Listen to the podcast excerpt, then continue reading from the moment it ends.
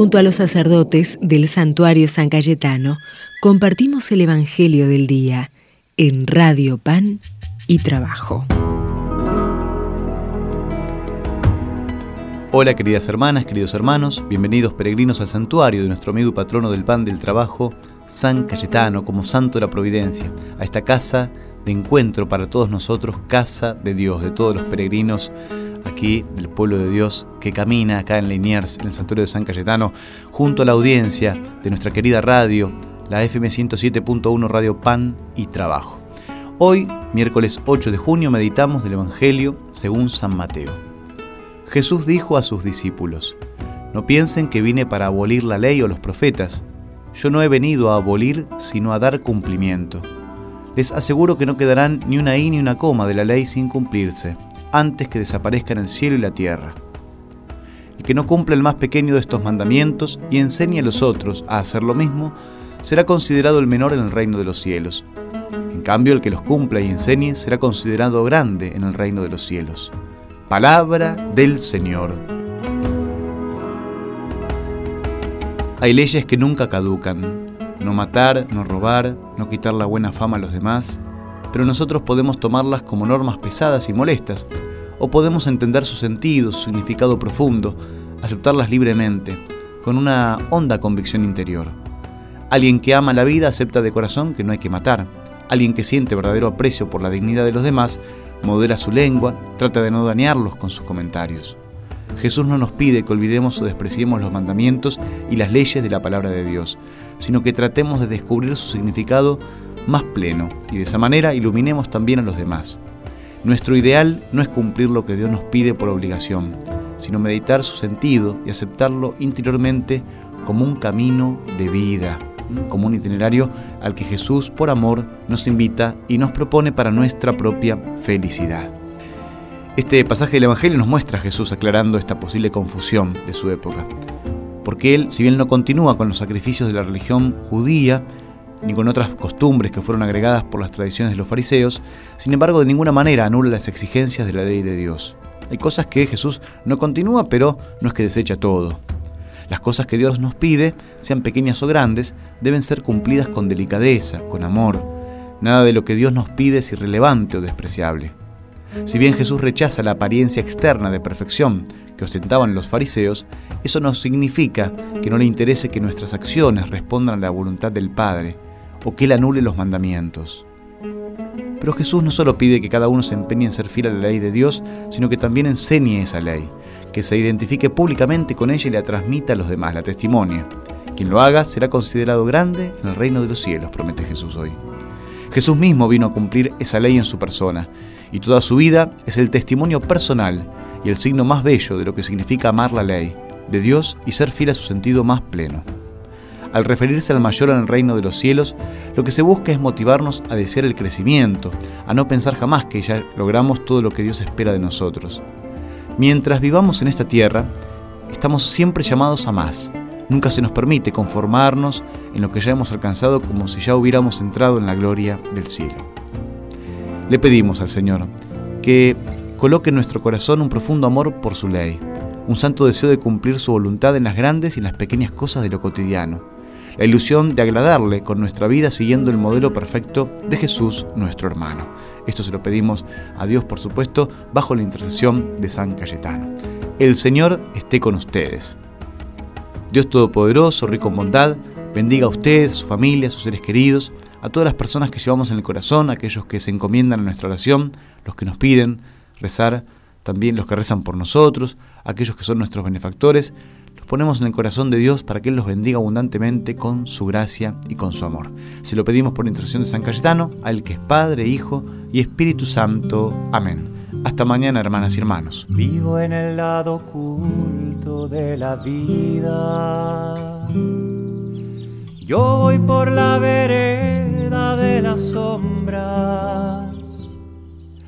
Lo mío es el rumor de un arroyito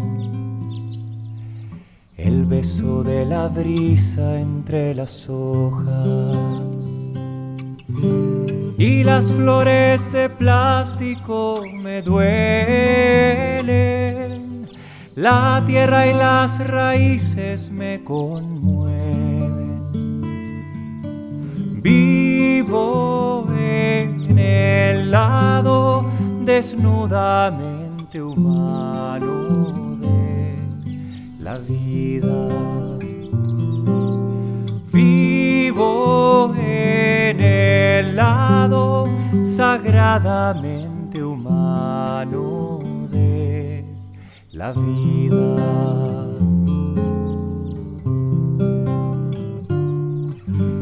Vivo en el lado lento de la vida.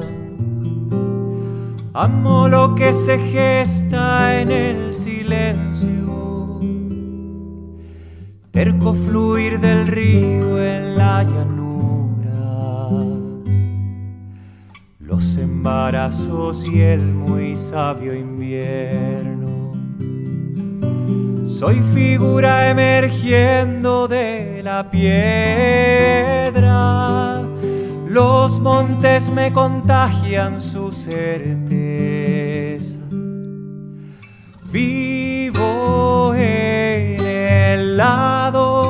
Pacientemente humano de la vida. Vivo en el lado sagradamente humano de la vida.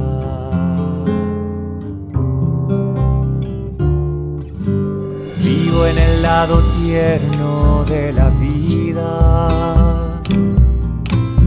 Voy desarmando fosos y castillos.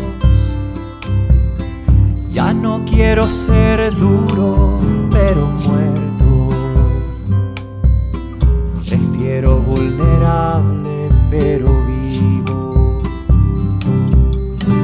La falda de mamá, el olor de casa y tu abrazo de amor hoy me rescata. Vivo en el lado entrañablemente humano de la vida. Vivo en el lado sagradamente humano de la vida.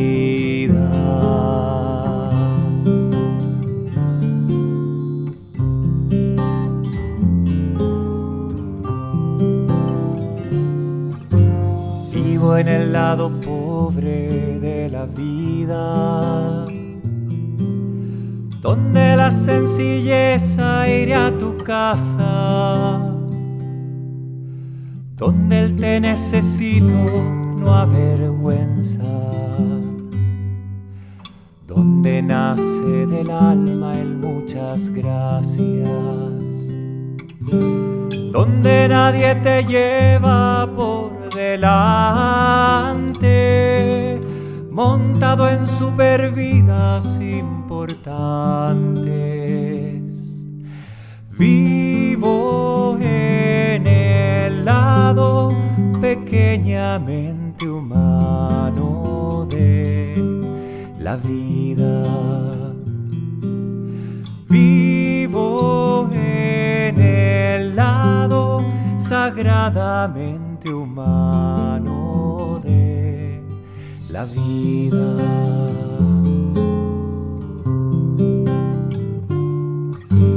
Vivo en el lado manso de la vida.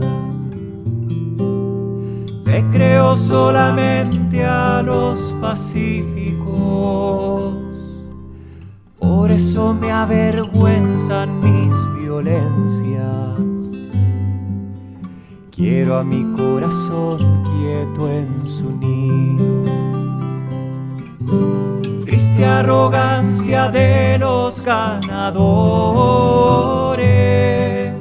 No subo el monte Olimpo de esos dioses. Vivo en el lado sufridamente humano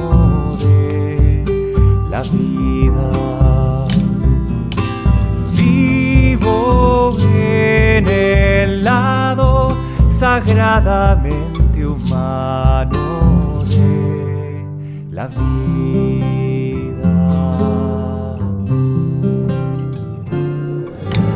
Vivo en el lado espeso de la vida. Sangro la sangre de los doloridos. No adoro ideas claras Y más turbio es nuestro río. Cruz de autenticidad esperando el alba. Y oscuramente Dios, eje de mi alma. Vivo